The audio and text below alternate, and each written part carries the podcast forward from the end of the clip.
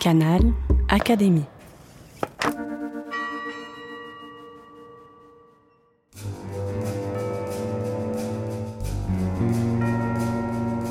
Petite histoire de science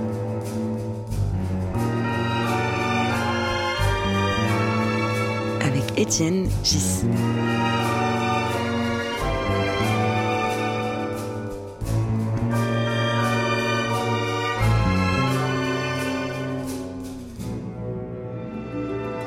De l'Académie des sciences. Je suis face à Yann Sordet, qui est le directeur de la bibliothèque Mazarine et de la bibliothèque de l'Institut. Nous, allons présenter un des ouvrages de Pascal qui est peut-être pas le plus célèbre, mais qui est très célèbre parmi les mathématiciens, qui s'appelle le traité du triangle arithmétique et que tout le monde appelle le triangle de Pascal.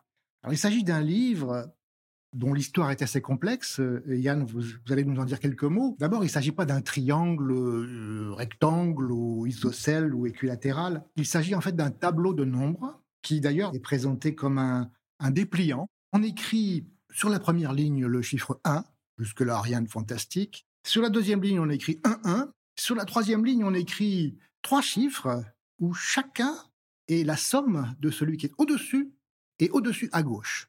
Et on continue, on continue, on continue.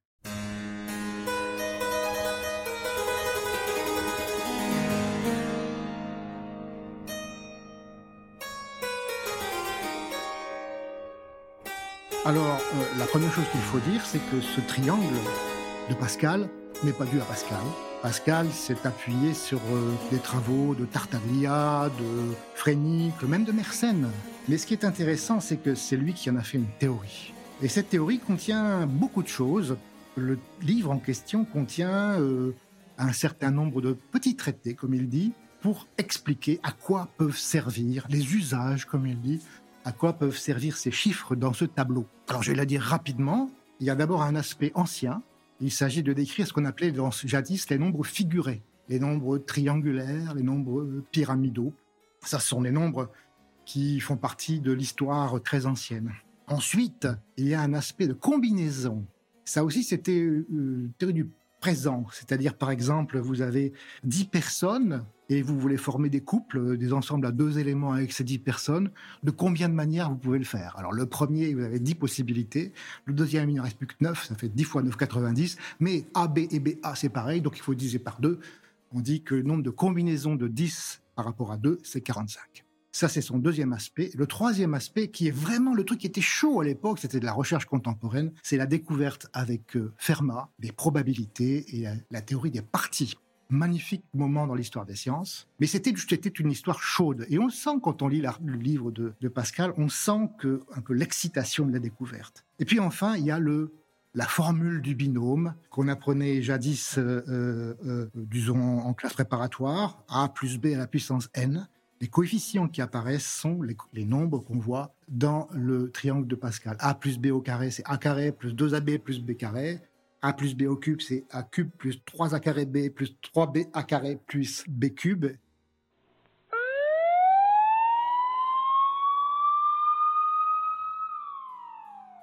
Je me prétends mathématicien et je suis incapable de donner la formule de A plus B au cube sans me tromper. Je suis désolé. A plus B au cube égale A cube plus 3A carré B plus 3AB carré plus B cube. Pardon pour cette erreur. Ce sont ces nombres qui apparaissent dans les puissances. On dit aujourd'hui le triangle, le binôme de Newton. C'est pas un cadeau qu'on fait à Newton parce que Newton a été bien plus loin, bien plus loin, puisqu'il a démontré ça lorsque l'exposant n'est pas un nombre entier, mais c'est une autre histoire. Donc il s'agit d'un livre qui contient un élément majeur de l'histoire des mathématiques. Et maintenant, je vais passer la parole à, Yann qui va nous dire comment est fait ce livre, ces livres, parce qu'il n'est pas unique, et quelle est un peu son histoire, quelle est sa typographie, d'où il vient, que... Enfin, je vous écoute.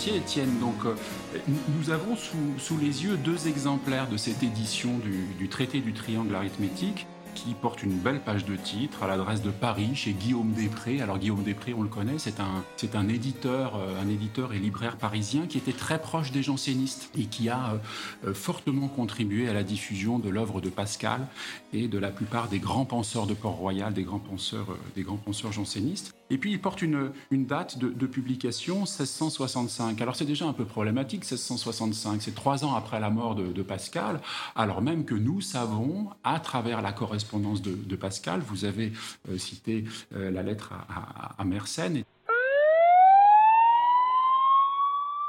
Cette fois, c'est Yann qui se trompe. Il s'agit d'une lettre de Pascal à Fermat et non pas de Pascal à Mersenne mais je lui pardonne ce lapsus, alors que je ne me pardonne pas de m'être trompé sur la formule de A plus B au cube. Continuons.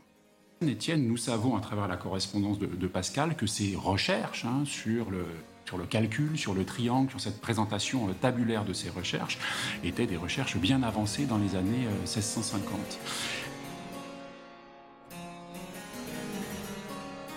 Quand on ouvre ce, ce, traité, on découvre assez rapidement qu'il s'agit d'un objet hybride. Il y a la page de titre de 1665, traité du triangle arithmétique par Monsieur Pascal. Ce qui m'étonne un peu, c'est qu'il n'y a pas de dédicace, comme c'était un peu la coutume à l'époque.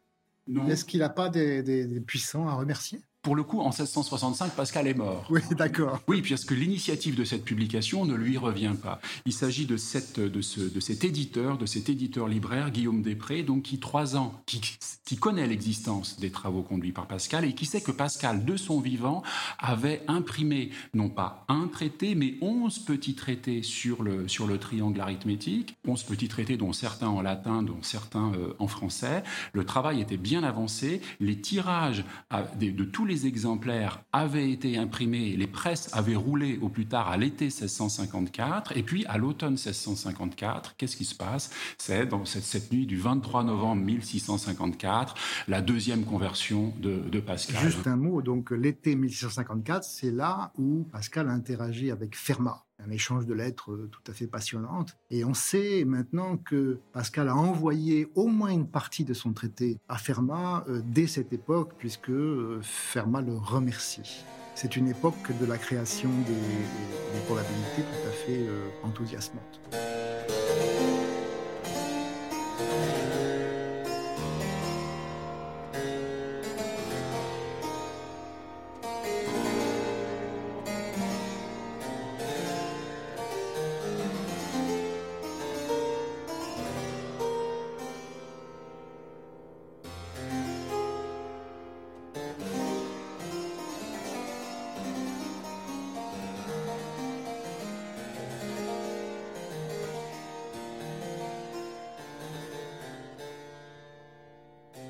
Donc absolument, dès cet été 1654, les, les exemplaires, ou, ou, plus tard à la fin de l'été, les exemplaires existent. Hein. Il faut imaginer qu'il y a des liasses, hein. les différents traités ont tous été imprimés et sont sous la main de, de Pascal jusqu'à cette conversion, ce moment de grande effusion spirituelle. Dites-moi, à l'époque, imprimer un traité comme ça, qui devait faire une vingtaine de pages à l'époque, est-ce que c'était un gros travail, ça coûtait très cher, c'était long? Alors, ça n'est pas une, ça n'est pas une publication très euh, très coûteuse. Hein. En tout cas, Després n'est pas lui-même imprimeur, il est simplement euh, éditeur, c'est-à-dire il a confié le travail, il a l'habitude de travailler avec des imprimeurs parisiens ou avec des imprimeurs de Rouen, des imprimeurs, euh, des imprimeurs normands.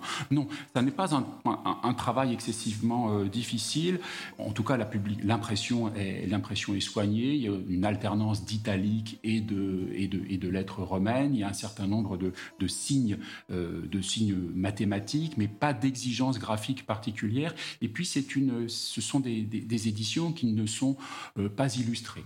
Il n'y a pas eu à solliciter de graveur pour produire des planches gravées sur cuivre ou, ou sur bois. Par le triangle par lui-même qui est sur une feuille dépliante. Oui, mais dont l'impression est postérieure. Hein, nous, ah. Voilà, nous y viendrons. Bon, en tout cas, c'est une publication assez euh, soignée mais assez ordinaire dans un format, dans un format in quarto. Et donc, à l'automne, à partir du 23 novembre 1654, Pascal se détourne de ses recherches euh, mathématiques hein, jusqu'à la fin de jusqu'à la fin de, de sa vie et ses traités, aussi bien en latin qu'en français sur le triangle reste, reste endormi hein, dans un coin. Juste un mot, j'ai cru comprendre, vous allez me dire si j'ai raison ou tort, que c'est à peu près à cette, période qu'on commence à écrire en autre chose que le latin. Euh, je constate que euh, Pascal euh, réserve le latin pour les choses vraiment difficiles, réservées à des gens très très cultivés, alors que euh, son triangle arithmétique, tout au moins dans sa première partie, qu'il a écrit en français, je pense qu'il le destine, vous vous souvenez, donc c'était la création des probabilités, la théorie des jeux, il le destine à des mondains philosophiques ou mathématiques que, que Pascal pouvait avoir dans ce livre. Est-ce que c'est possible?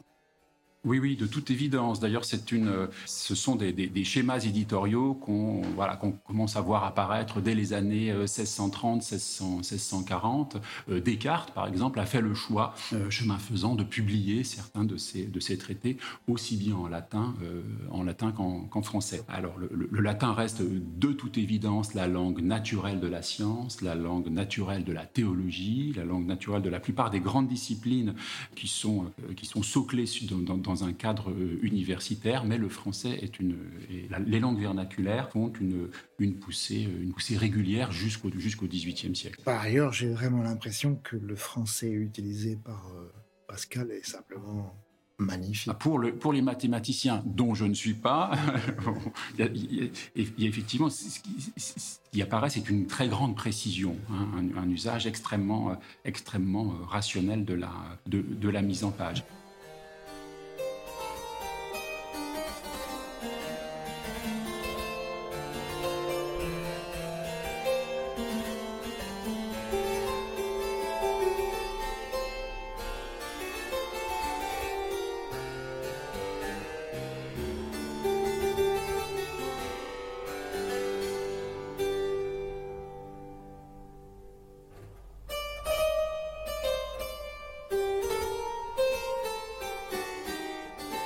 Sur, ces, sur, ces, sur les livres que nous avons sous, sous les yeux, il faut garder à l'idée que les exemplaires restent de côté. Pascal meurt, Guillaume Després sait que quelque part existe entre les mains des Perriers. Hein, les Perriers, c'est c'est en quelque sorte les exécuteurs testamentaires. Hein. Euh, la sœur de, de, de, Pascal avait épousé Florent Perrier, qui est un magistrat, euh, un magistrat auvergnat, et la famille euh, des Perriers va avoir un rôle extrêmement important dans la valorisation de la mémoire de Pascal et dans la transmission de ses sources manuscrites et imprimées. C'est le mari de la sœur qui avait fait l'expérience en haut du, du puits de. Qui l'avait accompagné, oui, oui, absolument, absolument. Hein, laquelle expérience avait fait l'objet d'une édition et d'un récit lui-même imprimé par ce Guillaume Després. Alors là, pour le coup, Guillaume Després, s'agissant du, traité du triangle, a pas été, semble-t-il, particulièrement euh, délicat. Hein. Il a fait main basse sur les exemplaires pour les diffuser sans l'autorisation de la, famille Perrier. Et alors que fait-il en 1660 1965,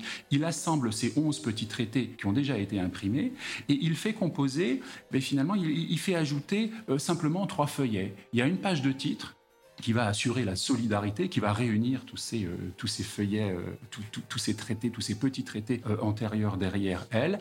Il y a un feuillet d'avertissement extrêmement précis, hein, qui explique le contexte de cette publication à l'attention des, des lecteurs de 1665 et dont je propose de vous lire au moins la première phrase. Ces traités n'ont point encore paru, quoiqu'il y ait déjà longtemps qu'ils soient composés. On les a trouvés tous imprimés parmi les papiers de M. Pascal, ce qui fait voir qu'il avait eu le dessein de les publier. Mais ayant, peu de temps après, entièrement quitté ces sortes d'études, il négligea de faire paraître ses ouvrages que l'on a jugé à propos de donner au public après sa mort pour ne le pas priver de l'avantage qu'il en pourra retirer. Hein. Donc vous voyez, il avait entièrement quitté ces sortes d'études, c'est une allusion à cette, deuxième euh, conversion. Donc une nouvelle page de titre en 1665, un avertissement qui explique cette publication un petit peu retardée, et puis euh, Guillaume Després fait imprimer là pour le coup non pas par la presse typographique mais par la gravure, ce, cette représentation tabulaire du, euh, du, triangle qui prend la forme d'un feuillet qui se, qui se déplime et que vous allez, euh, Étienne, euh, commenter avec une science que je, que je n'ai pas. Est-ce que vous avez appris le triangle de Pascal C'est un souvenir ancien. enfin, appris, je ne crois pas. Euh, cité, oui, euh, mais, mais pas forcément manipulé. Et cette édition n'est pas particulièrement rare. Hein. Euh, on, on, trouve des exemplaires sur le marché. Il y a des exemplaires dans les grandes bibliothèques patrimoniales euh, européennes, hein, ce qui nous laisse penser que le tirage des petits traités dans les années 1650, euh, opéré à l'initiative de, Pascal, s'est fait en nombre d'exemplaires assez, euh, assez, euh, assez confortable, assez important. Mais en tout cas, les deux exemplaires que nous avons aujourd'hui présentement sous les yeux sont très intéressants. Donc deux exemplaires, pourquoi? Parce que l'un que vous tenez entre les mains, Étienne, vient de la bibliothèque Mazarine. Celui-ci était un exemplaire bien connu. Il vient de Pascal, en quelque sorte. Enfin, il vient de Pascal. Il, vient, des, euh, il vient des Perriers. Il est resté entre les mains des, des. Et puis, il a euh, cheminé, euh, comme un certain nombre des, manuscrits issus de la famille et de la belle famille de, Pascal. Puis, il a séjourné un temps au, grand séminaire de la, de la Rochelle. Et il tombe entre les mains d'un personnage extrêmement intéressant, un grand savant au 19e siècle qui s'appelle Prosper Fougère, qui non seulement constitue une bibliothèque pascalienne de très grand intérêt, riche de manuscrits et d'imprimés, qui préside aussi à la première édition scientifique des Pensées de Pascal en 1844 et qui, à la fin de sa vie, aura la... C'était un gros travail parce que c'était un peu des feuillets un peu disparates. Oui, absolument. absolument une présentation matérielle extrêmement euh, complexe, découpée, recomposée. Et puis, ce, voilà, ce Prosper Fougère va avoir l'excellente idée à la fin de sa vie de euh, destiner sa bibliothèque hein, et sa bibliothèque pascalienne à la bibliothèque mazarine. Donc un des deux exemplaires est passé en main pascalienne, si je, si je puis dire. Et puis l'autre est tout à fait intéressant. Alors euh, l'autre, euh, c'est un, un, volume un peu plus épais, hein, et il y a une raison à cela, c'est que le traité du triangle arithmétique se trouve relié avec un autre ouvrage un peu plus épais. Et cet autre ouvrage prend pour, a, pour titre les lettres, de, les lettres de, contenant quelques-unes de ses inventions de géométrie, etc., essentiellement sur la roulette, sur la, sur la cycloïde, mais vous en parlerez. Euh, c'est la fameuse histoire où il a fait ça parce qu'il avait mal aux dents. Voilà. Et Détonville est un des pseudonymes de, de Pascal. Hein. Et là, pour le coup, c'est un petit traité que Pascal avait publié dans les années 1650 euh, et nous voyons sur la page de titre une petite mention manuscrite euh, extrêmement intéressante, enfin de plus haut intérêt, P. Nicole ex dono autoris. Hein, c'est une petite mention manuscrite qui euh, apporte la preuve que Pascal a offert cet exemplaire de ses lettres de Détonville sur la roulette à Pierre Nicole, qui est un de ses grands complices sur le, sur le, territoire de la pensée janséniste. C'est un immense théologien hein, des réseaux de Port-Royal. C'est un, un penseur qui a accompagné Pascal dans la collecte des informations et dans la publication des, des provinciales.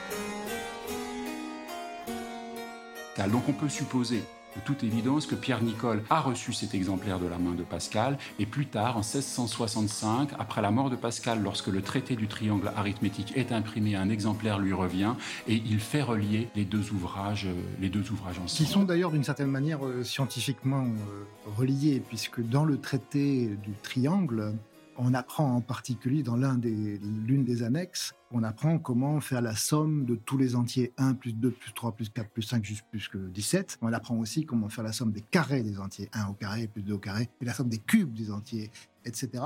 Et Pascal comprend assez rapidement, on est bien avant l'invention du calcul intégral, que ces sommes discrètes, comme on dirait aujourd'hui, peuvent à la limite correspondre à des sommes continues. Là, on est en train de réfléchir au passage du discret au continu et il, invente ce qu'on appellera deux siècles plus tard les sommes de Riemann, qui lui permet de faire les premiers calculs d'air et de volume euh, de solides de révolution. Donc il y a un lien très net entre le triangle et, et, et, le calcul intégral et la roulette et la cycloïde. On peut ajouter aussi une chose sur le triangle que je trouve intéressante, c'est que la douzième, si je dis bien de bêtises, la douzième, le douzième usage dont Pascal parle, c'est la première fois dans l'histoire des sciences ou des mathématiques qu'on emploie un raisonnement par récurrence.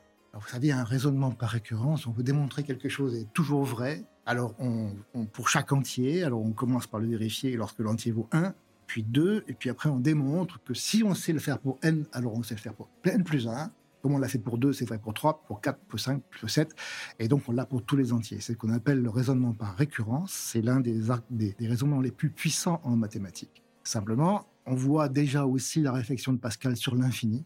Si j'ajoute toujours 1, est-ce que je vais au bout des nombres ou est-ce que finalement, est-ce que je vais y arriver ou est-ce que je ne vais pas y arriver Est-ce qu'il y a des nombres qui sont tellement infinis que je n'y accéderai jamais en ajoutant des unités Voilà le, genre de réflexion philosophique ou mathématique que, que Pascal pouvait avoir dans ce livre.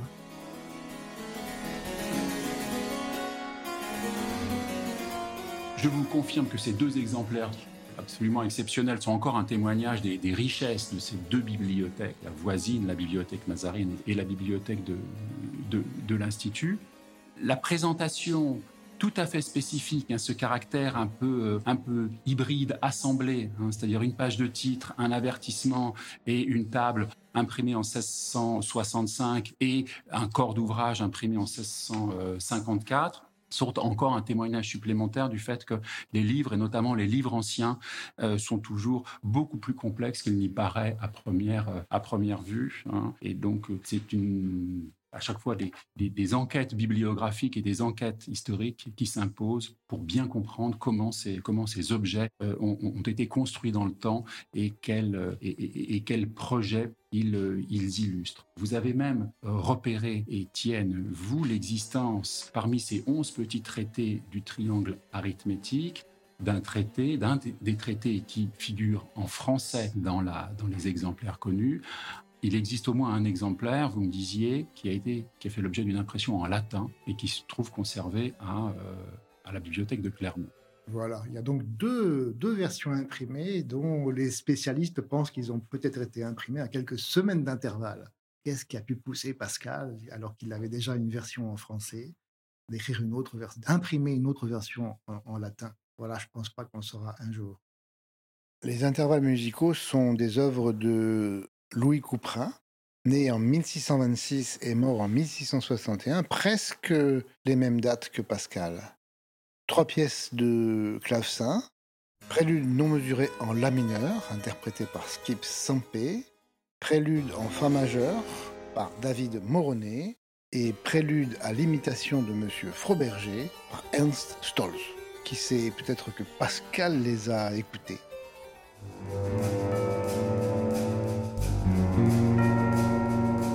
Petite histoire de science.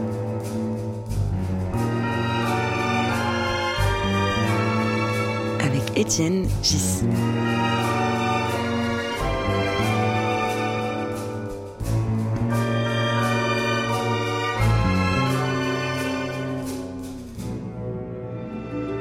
Le podcast de l'Académie des sciences. Canal Académie.